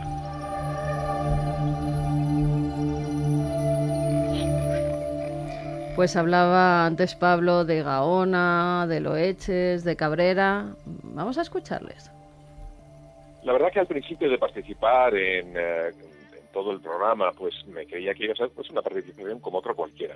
Sin embargo, a medida que han pasado los meses y los años, me he dado cuenta de que realmente pertenezco a una especie de club selecto y que los que participamos en ello no somos simples colaboradores. Sin querer nos hemos convertido realmente en embajadores de ello. Hasta el punto, por ejemplo, que hace poco recibimos un correo electrónico de un profesor del sur de Chile que empleaba justamente los conocimientos científicos que en un momento dado pues proyectamos a través del programa para dar clase a sus alumnos. Pero también muchas veces me encuentro, por ejemplo, con madres o con estudiantes que me dicen, mi hijo estudió medicina porque le veo a usted desde hace un montón de años. O algún eh, compañero médico que también te dice, oye, yo he decidido eh, estudiar psiquiatría porque he visto, gracias a ti, que eh, la ciencia tiene un montón de salidas. Milenio 3 ha supuesto sobre todo una oportunidad, una oportunidad para reflejar un montón de asuntos, de temas, de los que a mí más me gustan, que son los temas de ciencia, eh, que de otra manera es muy difícil eh, encajar en, en la radio, ¿no? en los programas de radio. No existe ningún programa que tenga las características de Milenio 3 y además eh, ha conseguido extenderse después de años a la televisión con Cuarto Milenio. ¿no? Ambos programas, tanto Milenio 3 como Cuarto Milenio, hacen eso, llevar a la radio y a la pequeña pantalla contenidos que de otra forma sería muy complicado que pudiéramos ver. Milenio 3 tiene una, una gran labor social porque de alguna manera y sin de alguna manera está alimentando un instinto muy humano, un instinto que lo tenemos grabado a fuego desde hace cientos de, de miles de años, que es la curiosidad, el ansia de saber, el ansia por el conocimiento, la necesidad de estar informados sobre aspectos que además muchas veces son misteriosos. El Milenio 3 en ese sentido está alimentando ese instinto y está teniendo una gran labor que para mí es ciertamente encomiable. Eh, pues yo me siento muy a gusto también en este programa porque me está permitiendo también eh, eh, propiciar esta, labor docente que, de la que yo he hecho mi vida. Milenio 3 significa un espacio único donde los profesionales podemos dar nuestra opinión con completa libertad respecto a una serie de cuestiones que nadie quiere hablar porque molestan y porque estropean lo que son las estadísticas oficiales. Eso es lo que para mí significa la existencia de Milenio 3 en la radio. Noche de homenaje a los oyentes, pero trufada también con algunos amigos, ¿no? Que forman parte de esta familia que cumple 12 años, que ha cumplido 12 años y 13 temporadas de radio. En ese verano, como decía Carmen, el más largo de nuestras vidas, que ha unido a mucha gente. Otras personas ya no están en el equipo, es que es ley de vida también, ¿no? Eh, van ocurriendo cosas que podríamos hablar también de eso, de la evolución lógica. Varía el programa, no tiene que ver con lo que hacíamos en un principio seguramente y a algunas personas les gustará más y menos. Escuchábamos a doctores como el doctor Gaona, el doctor Cabrera, el doctor Manuel Martín Loeches o el divulgador científico José Manuel Nieves. Sería un poco la carcasa más científica, eh, más pegada a lo racional y que sin embargo, cómo han encajado con el cometido de la nave del misterio, ¿no? Es sorprendente también. Es que ya va siendo hora de sacudirnos ese San Benito de programas pseudocientífico o peor todavía, anticientífico. No, aquí, y lo digo bien claro y hablo en nombre de todos creo, eh, amamos la ciencia. Punto. Y si hay algo que me gustaría decirles a todos los científicos jóvenes como Pablo, o los que quieren ser científicos, más jóvenes todavía, la mayoría de vosotros accederéis a la vía de la ciencia, pues supongo que porque tenéis vuestros ídolos, pues porque puede ser Marie Curie, puede ser Galileo, puede ser Einstein, eh, sea el que sea, está en los libros de historia. Y si está en los libros de historia es porque fue un rebelde y fue un heterodoxo y tuvo que vencer una oposición para combatir el dogma que estaba presente en su época. Eh, por supuesto, en sus respectivas épocas había académicos grises que estaban aferrados a lo de siempre, que estaban aferrados al paradigma imperante en cada época, pero de esos no sabemos nada, esos no pasaron a los libros de historia. Vamos con, con más mails que nos llegaban mm, de cómo en cierta forma gente, eh, hablamos antes de las profesiones, ¿no? En este caso Pablo nos contaba que era científico, pero es que ha habido otras que, bueno, en cierta forma se han dedicado a estudiar para una cosa, pero lo que verdaderamente querían hacer era otra. Que es otro factor que luego podemos contarlo, compañeros, porque a través de la criba de la pedida de auxilio, de ayuda, de colaboración en este programa, homenaje a los oyentes, qué significa Milenio para vosotros, de repente creo que hemos iniciado un estudio, no sé si llamarlo sociológico o de cómo está la cuestión. Y nuestros compañeros se han ido dando cuenta de diferentes cosas que encajaban. Una de ellas, si no me equivoco, Carmen Javi, es muchas personas que no están felices con lo que hacen, que tomaron una decisión laboral, vital, y algo ha pasado con el programa que, ojo, eh, yo lo lanzo ahí, no sé si es contraproducente, no lo sé, vamos a debatirlo, que de pronto decían, es que yo no... Muchos han escrito, por lo que me informan los compañeros, diciendo, el programa me ha ayudado a saber que yo no estoy haciendo lo que quiero hacer, cosa que es una cosa, valga la redundancia, muy extraña, ¿no? ¿Por qué el programa te ha dicho, te ha indicado, tú has sentido en tu interior que no es lo que querías hacer y lo tenías muy claro hasta entonces. Mira, pues es un misterio, ¿eh? Edu nos decía cómo empezar una carta que lleva tantos años escribiéndose en el corazón. Tenemos verdaderos poetas en, en los total. En, lo que son los oyentes. Muchos lo harían mejor que nosotros, ¿eh? Nos decía, soy Eduardo, un joven de 29 años de San Fernando de Henares, que os ha escuchado desde el principio. Recuerdo perfectamente esa tarde de domingo en que mi padre me habló de vuestro programa. Enseguida encendimos el transistor de la cocina, eso de las nueve y media, y mientras cenábamos, se presentó ante mí una radio que no había escuchado antes, sin potentes voces, sin músicas de moda, solo la intimidad ante una historia diferente a lo que había escuchado antes en la radio. Hablabais sobre extraños sonidos mecánicos saliendo del mar Mediterráneo, con grabaciones, con testimonios, y quedé prendado. Algo se encendió dentro de mí. Se había puesto la semilla de algo que ha ido germinando durante doce años, algo que aún me cuesta describir y ponerle nombre, salvo quizás ser uno de los vuestros.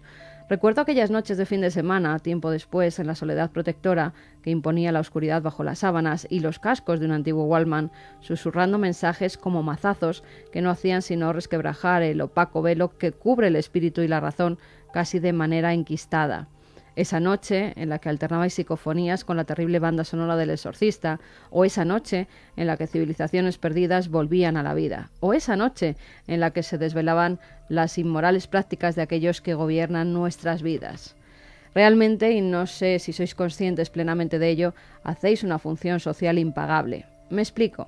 En marzo de 2011 me despidieron del que había sido mi trabajo durante tres años y medio en el mundo de la publicidad, nos pone como el amigo Santi. Fue una despedida realmente traumática con el episodio previo de ansiedad y demás de un trabajo cómodo y realmente bien pagado. Ante mí se extendía la cruda crisis, la práctica imposibilidad de encontrar un trabajo, la incertidumbre de unos planes de futuro trastocados. Pero fuisteis vosotros, con vuestros mensajes de ilusión, de recompensa al trabajo duro y al esfuerzo, de luz incluso en los temas más oscuros del destino incognoscible que guía nuestras vidas de manera férrea, los que encauzasteis mi vida. Simplemente me permití soñar, retomé una pasión, afición hasta entonces que había estado presente en toda mi vida, la ilustración.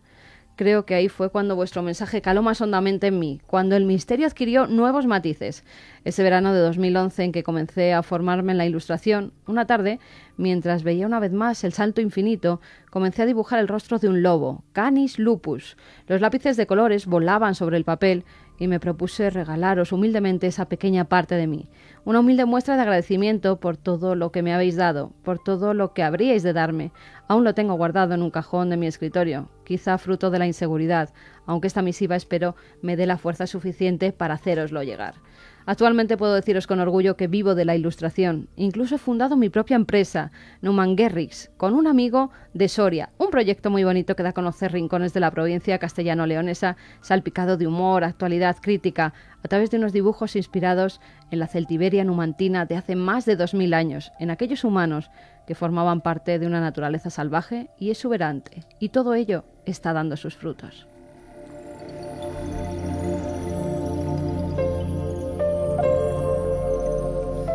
Me quedo sin palabras, ¿no? Y bueno, y no es el único caso. ¿eh? Hay gente, incluso teníamos una oyente de México, Liliana Mena, que decía que ella había también eh, dejado su trabajo. Un trabajo, ella decía, eh, que la tenía atrapada, en el que odiaba estar, pero que no podía dejar porque era un, un, muy buen puesto, ganaba mucho dinero, tenía el respeto de mis compañeros y el orgullo de mis padres, pero no era feliz. Y dice que hace unos meses, escuchando una reflexión de Iker, en la que él decía que actualmente en esta sociedad se enseñaba a los niños a ser exitosos, a no ser felices, pues toda esa reflexión que hizo le tocó y se le hizo reflexionar sobre hacia dónde estaba yendo su vida, que estaba haciendo algo que no la complacía, que no le hacía feliz. Y en ese momento decide dejar de lado los prejuicios, el qué dirán, le importa poco lo que piense su familia más cercana y decide dedicarse a también al dibujo, precisamente otro trabajo muy creativo. Y artístico, muy curioso, ¿no? Sí, y ella al final eh, nos decía, gracias por hacer lo que hacen, no tienen idea de cuántas vidas seguramente han cambiado como la mía. hay dos elementos que sí me gustaría trasladaros, eh, que a mí me siguen sorprendiendo mucho. Frases en este mail tan emocionante, ¿no? Que dice, eh, luz aún en los temas más oscuros, ¿cómo se come eso? ¿Cómo se come que el público esté o parte de la audiencia esté hablándonos de ilusión, luz, ánimo, de repente tengo que tirar por donde yo creo? Cuando es verdad que hay muchos temas, y han salido aquí, que son eh, aparentemente todo lo contrario, ¿no? Hay tantas familias que escuchan juntas la radio, que escuchan juntas el programa. Hoy en día que las familias, cada uno van por su lado, uno está con el iPad, el otro está con el ordenador, el padre con el fútbol, la madre con el sálvame, que en un momento dado se junten todos para escuchar no es lo un habitual. programa de radio no es lo habitual.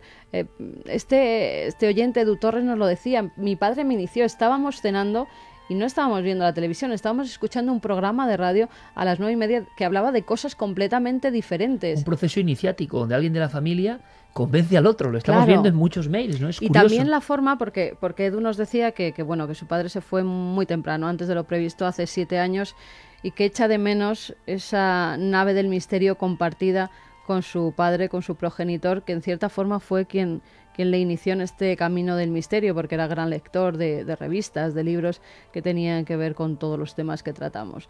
Y esa forma mm, nos la han hecho llegar también en muchos de los mails. Cuando ya no está esa persona con la que escuchabas el programa, en cierta forma sabes que está en otro lado y que esas horas en las que estás escuchando Milenio pareces estar más unido a ese familiar que ya se ha ido.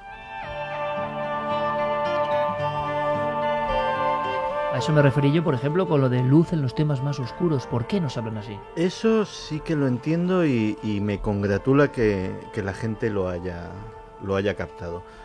Eh, todos hemos sido cocineros antes que Freile, hemos pasado por muchos equipos y cuando había un tema oscuro, un tema de miedo, un tema de conspiración, siempre alguno en aquellos eh, equipos podía llegar a decir, va, aquí vamos a cargar las tintas, la gente se va a cagar, literalmente. Era el provocar la sensación por la sensación.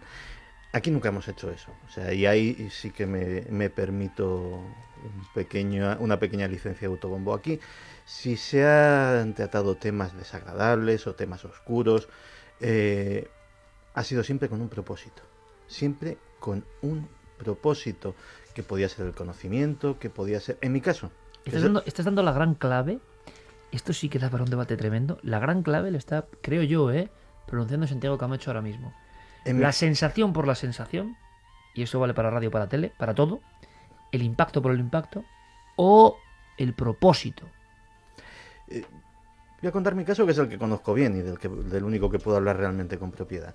Si yo cuento una conspiración terrorífica de unos señores malísimos que amargan la vida a miles o millones de personas de las maneras más variadas posibles, eh, me puedo quedar ahí y quedarme muy satisfecho con esos tweets que dicen, no, lo tuyo sí que da miedo y no los fantasmas y tal. Pero en el fondo la gente capta que hay un propósito y que el propósito es decir, miren ustedes, el mundo, aparte de lo que se cuenta en las noticias, que ya es bastante malo, aparte está esto. Y esto no lo queremos. Tenemos que conocerlo para saber lo que no queremos nunca más. Y en la vida de cada uno, cada uno tenemos un gramo de responsabilidad para que esas cosas no se vuelvan a repetir. Eso es un propósito. Ese es mi propósito. Y yo creo que, aunque nunca lo haya dicho expresamente, mucha gente que al otro lado, aparte de la coplilla de Jolín, qué malos son eh, los de las sociedades secretas o los de los servicios de inteligencia o los de los consejos de administración de tal o cual sitio, lo captan. Y eso, mm, de verdad que, ahí sí se me queda otra vez el, el sentimiento de misión cumplida.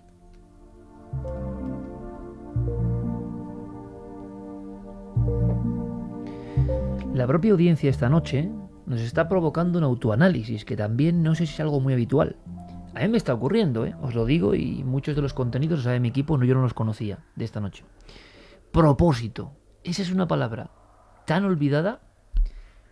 Cuando solo vale el impacto y el resultado inmediato, uno procura hilar impactos para tener más resultado. Lo estamos viendo en todos los medios de comunicación. Yo lo he dicho muchas veces, si tú haces el miedo por el miedo, la conspiración por la conspiración, eh, lo tenebroso por lo tenebroso, al cuarto día, a la cuarta emisión, estás obligado, por la tendencia humana, a subir esos gramos, porque si no, tu público ya no está en ese nivel de percepción. Se ha hablado muchas veces de la sexualidad, de mm, las apuestas, de las emociones, de la adrenalina. Hemos tenido casos muy terribles últimamente. Se van superando metas porque si solo vale el impacto, tú tienes que seguir alimentando ese impacto. No hay propósito. No hay un sentido interno poderoso. ¿Cuál es nuestro sentido poderoso? Esa sería otra gran cuestión, ¿no? Yo el mío lo sigo aprendiendo. Yo sé personalmente que he sufrido una serie de shocks y de cambios radicales en mi forma de ser. El que presentaba Milenio 3 en el 2002 no, no soy yo ahora. Tengo poco que ver, incluso tengo algunas cosas que ver, otras no. Y sé que para una parte de la audiencia importante era mejor aquel. Porque les producía más impactos, yo lo sé. Le producía más impacto. Si el oyente quería pasar un buen rato de miedo, ese Iker era mucho mejor que el de ahora. Infinitamente mejor. Era un periodista del misterio, consagrado a, a contar unas cosas que le interesaban mucho y que creía en ellas y sigo creyendo. Bueno, creo más en ellas que antes. Pero claro, ¿qué propósito había? En aquel momento el propósito era uno y se conseguía en muchas ocasiones. Ahora el propósito es mucho más complicado, infinitamente más complicado, porque no se trata solo de impactar, si estamos viendo cómo los informativos y cómo todo, todo se convierte en contenedores de impactos, no se dan cuenta que eso es una espiral bastante difícil de seguir. Lo hemos visto en las noticias. ¿Cuándo será el siguiente impacto? Claro que no se emiten decapitaciones. No se emiten decapitaciones, ya lo veremos. Claro que no se emiten tiros tirándose por una ventana. Lo veremos. Cuando el impacto y el resultado solo valen por sí mismos, se ha empezado una espiral tremenda. A mí que me ha ocurrido, y yo estoy haciendo una confesión aquí, ¿qué me ha ocurrido a mí personalmente en mi vida? Que me he empezado a dar cuenta de algunas cosas de la vida y he utilizado, he utilizado, sí, mis propios medios para estar más cerca de esas cosas, para intentar desvelar esas cosas que me inquietan, confiando en que una parte de la audiencia, aunque el proceso no es fácil, va a querer también ese camino, ese camino hacia la otra verdad, hacia la verdad velada, hacia lo importante, hacia la esencia, creo yo, luminosa de la realidad, Em, no quiere decir que no des miedo en un tema que da miedo. No quiere decir que con Clara pongamos de repente las voces o con Javi un caso y nos estremezcamos. Pero hay un propósito. Resulta que detrás de esa historia estamos contando o que no todo está descubierto, o que nos queda mucho por aprender, o que parece que hay cosas en ese otro lado.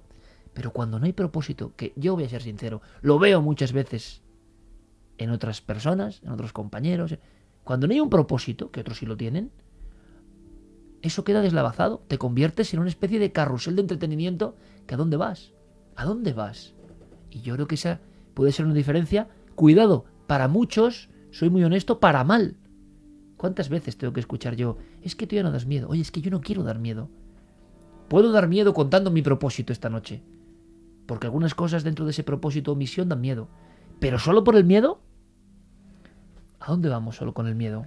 Y quizá por eso eh, en la primera temporada de Milenio 3 o en la segunda, eh, el programa tuvo su éxito, tuvo su acogida lógica y, que todos participamos en ella escuchándolo, pero no tuvo este calado, este impacto que estamos viendo hoy eh, de gente que deja sus carreras o sus puestos fijos para dedicarse a su vocación, precisamente por escuchar este programa, o gente que sale de depresiones, o gente, en fin, casos tan tremendos como los que estamos viendo esta noche. Seguramente, Javier, y fíjate lo que estoy contando, si no hubiésemos hecho ese programa de esa forma tan, tan dura o tan cruda o tan de periodismo del misterio, no hubiese seguido Milenio 3. Un programa como el que hacemos ahora, en el 2002, yo creo que igual no hubiese tenido la acogida que tenía aquellos dosieres tremendos de información, porque era su momento para estar en, para, para que la gente confiese en nosotros. No sé, yo creo que todo que quizá pasa- tiene su tiempo, ¿no? Yo creo que es que, eh, eh, co- como has dicho ahora, has confesado, ¿no? Que, que tú no eres el mismo que hace 12 años. Esa gente que nos, que nos está siguiendo, que nos escucha, eh, tampoco será igual. Es decir, ah, su, habrá tenido su propio proceso de, de transformación interno y eh, seguramente eh, es que un reflejo es simplemente todos los emails que han llegado, lo que dicen, lo que comunican, están indicando que ellos tampoco son los mismos. Hay diferentes capas, yo creo, de escuchar un programa, ¿no? Oyentes que lo escuchan por una cosa, oyentes que lo escuchan para evadirse, oyentes que se creen transformados por el programa. Hay diferentes capas, ¿no? No toda la audiencia es igual. Y, y- y Cada repito, día ¿eh? que escuchas el programa lo, lo escuchas en diferentes circunstancias. No es lo mismo eh, oírlo cuando estás en un hospital Totalmente. que cuando Mm. estás de veraneo, en una terraza viendo el cielo y después de haber descansado, que cuando estás de exámenes, que cuando estás En el eh, coche, por ejemplo, de enfermo con una gripe, que cuando estás de viaje por unas carreteras eh, sinuosas, con lo cual eh, cada programa y cada circunstancia es un mundo y a cada uno le llega de una forma diferente. Eso yo creo que es lo bonito, ¿no? De la radio viva. Vamos con más voces, con más historias. Vamos con un oyente, con Víctor, pues que tenía un pequeño conflicto con sus padres y lo superó. Hola, soy Víctor Vergara Villarnovo.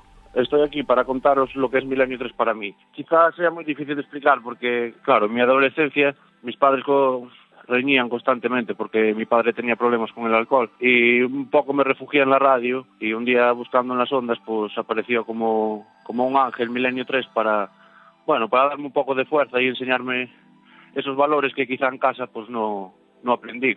Y locuras que hice por Milenio 3, pues recuerdo muy bien la exposición de Cuarto Milenio cuando casi por ímpetu de- decidimos ir unos amigos y cogimos el coche y nos fuimos para Madrid conduciendo seis horas y luego, claro, allí nos encontramos una cola enorme de milenarios que, bueno, fue un placer conocer a tantos, que las horas de cola al final no fueron tampoco algo malo, sino algo bueno, porque conocimos a muchas personas. Mi pregunta para vosotros es si sois conscientes de, de lo que influís en nuestras vidas, lo- la manera en la que nos cambiáis, desde que, bueno, desde mi caso, por ejemplo, desde que somos tan pequeños. Y nada, me alegro haber coincidido con vosotros en esta etapa del tiempo y un fuerte abrazo para todos. Madre mía. Esto sí que es tremendo, ¿eh? Esto sí que es tremendo, chicos. Ayudadme porque si no yo no sigo. Porque chavales que han sido no- no maltratados éramos, de pequeños. Yo creo, mm, conscientes no éramos, yo creo, hasta que no hemos visto compilado todo esto, ¿no? Poco a poco nos están, lo decía al principio. Un chico que le maltrataban. No, no, no, no, un chico pues que, que sus padres tenían problemas en casa.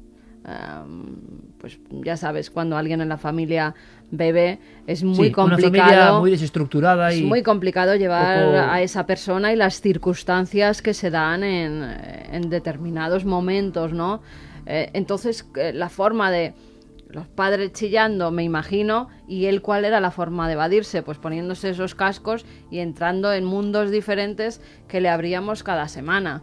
Esa es la forma en la que en la que Víctor empezó a seguirnos y luego ya, pues, cuando fue más mayor, ya viniendo a la exposición, Víctor conociendo decía. más milenarios. Y apareció un ángel en la radio que era Milenio 3. Yo creo que nunca nos han llamado algo tan bonito, ¿eh? No es por nada. Milenio es lo que 3. decía del ayudante sobrenatural, de Total. ese personaje, a veces etéreo, a veces eh, no físico, pero que irrumpe en un momento clave. Y fíjate, en un momento tan clave como la adolescencia, un momento clave para un niño, un momento en el que prácticamente lo que le inculques ahí será lo que le defina posteriormente como y persona. lo que vive en su casa, porque se sabe que, que esas circunstancias tan profundas en, en lo que estás viviendo, en tu propio domicilio, luego, ¿dónde te pueden llegar? ¿A imitar esos comportamientos? O en este caso, a salir de todo eso, a evadirse y a intentar ser mejor persona, interesarse por temas. Es que es muy difícil Sí. y es una etapa muy difícil y con circunstancias que está viviendo mucha gente muy complicadas, con lo cual algo que te haga pensar en saltar, en avanzar, en no repetir las cosas malas que han hecho nuestros antecesores. Es que es un punto Pero, muy fuerte. ¿Y dónde ¿eh? nosotros decimos eso? ¿En qué momento damos esa lección? Esa es mi pregunta. Es que lo lo llevas preguntando toda la noche a y lo yo creo que no tenemos respuesta. Ya, ya, pero claro, yo soy Yo- así. Pero digo, ¿Dónde está eso? Yo honradamente creo que posiblemente una de las claves más importantes la ha dado, la ha dado Javi. Ese, ese ayudante sobrenatural, mmm, yo siempre he pensado que la vida, si tienes los ojos y los oídos uh, lo suficientemente abiertos y estás predispuesto, llámale el universo, llámale Dios, que cada uno le ponga el, el nombre que quiera, te habla. Y de vez en cuando te dice cosas, cosas importantes. Te da consejos sobre por dónde debes ir y por dónde no. Te avisa de cosas que no estás haciendo bien. Y creo que alguna vez eh, esa fuerza ha tomado nuestra voz en muchas vidas. Muchas veces eh, gente que a lo mejor porque eh, por la naturaleza de este programa les ponemos en disposición de estar más receptivos, más en disposición de escuchar, de repente escucha esa voz y esa voz puede ser la tuya o puede ser la de Carmen o puede ser la de Javi diciendo la cosa más peregrina del mundo y la que menos importancia le estás dando, pero alguien en su contexto, en su vida, lo interpreta de una determinada manera y eso es la clave que hace que se abra un candado y que todo vuelva, o sea, todo deje de ser como era y sea de una manera distinta a partir de ese momento. Es la única explicación que te puedo dar, Iker. Para mí es un poco choqueante, de verdad, por eso ahora entiendo perfectamente la frase de Carmen, ¿no? No es una losa, porque yo creo que es un orgullo, ¿no? Evidentemente, pero entiendo perfectamente lo que queréis decir. Y yo os lanzo esta pregunta porque enseguida regresamos, por supuesto, con muchas más cosas en esta noche de experimento único para nosotros, quizá irrepetible, seguramente irrepetible, pero que teníamos que hacer después de 12 años y que seguro nos va a servir para aprender, para tomar nota, para ser conscientes. Es mejor ser conscientes, curioso, porque Santiago y yo, tomándonos una cola allá arriba antes de bajar al estudio, estábamos hablando de esto. Eh, ¿Es mejor ser consciente o es mejor ser inconsciente de todo esto? Yo creo que consciente. Yo creo que nos hará tener además un respeto especial por la audiencia que ya teníamos, pero ahora más todavía sabiendo que las cosas que decimos no caen en saco roto y que sobre todo desde el momento también en el que nosotros hablamos de un libro y la gente lo compra o busca cómo hacerse con él. Nos hablaban de libros eh, pues que no están no son fáciles de entender para todo el mundo, ¿no? Y que sin embargo se convertían en bestsellers en el momento en el que aparecíais hablando de ellos, ¿no? Pues eso, junto a todo lo que estamos viendo aquí esta noche, nos demuestra que tenemos una audiencia muy especial, que influimos en ellos de una manera muy positiva, creo yo, y que esto nos hace ser conscientes pues de esa importancia y de que pues de que tenemos que seguir aquí. Yo, yo particularmente te creo que también es bueno ser consciente de estas cosas. Por una parte, eh, te hace también meditar un poco las cosas que vas a decir, porque hay cosas que a lo mejor se comentan. ¿Y, eso, manera... ¿y eso no nos puede quitar naturalidad? Yo creo que es el miedo que a, mí, que a, mí, me da, ¿no? que fondo, después de final... tanta responsabilidad como te ponen encima, a lo mejor empecemos a medir nuestras palabras, a no ser tan espontáneos Pero como verdaderamente yo creo que eso somos. No, no, quizá no ocurra, porque estando en un medio como es la radio, que es un medio muy directo, muy sincero, muy comunicativo, muy en el momento, las cosas se dicen como, tal como se piensan, no te da tiempo a hacer un falso directo de, bueno, voy a a ver si esto lo digo de otra forma, como, como hay programas o grabados o tal. No, yo creo que aquí las cosas se dicen tal cual y a veces incluso se producen confesiones por parte de, de nosotros de cosas que a lo mejor no contaríamos en, en otras circunstancias y eso yo creo que, que, se nos va a terminar olvidando y no y, y va a ser bueno ver. por otro lado. Vamos a ver cómo va surgiendo la noche. Compañeros, yo creo que es una experiencia de verdad muy singular, importante para nosotros y sobre todo, ojalá, importante para vosotros. Homenaje a los oyentes en Milenio 3. Esta es la intervención más difícil que yo he hecho para Milenio 3 desde que empezó el programa, porque se trata de hablar desde el corazón, eh, casi de desnudarse. Eh, se trata de retratar lo que yo siento por un programa que lleva tantos años acompañándome y al que yo llevo tantos años acompañando. Es un programa en el que tengo amigos con los que comparto valores humanos, valores trascendentes, con los que he mirado el cielo, con los que me he emocionado, con los que he llorado. Lo que significa este programa eh, tiene que ver eh, con algo que es mucho más importante que la comunicación. Cuando la comunicación se hace trascendente, se convierte en una experiencia vital. Y eso es lo que significa Milenio 3. Milenio 3 para mí significa vida, ni más ni menos, vida.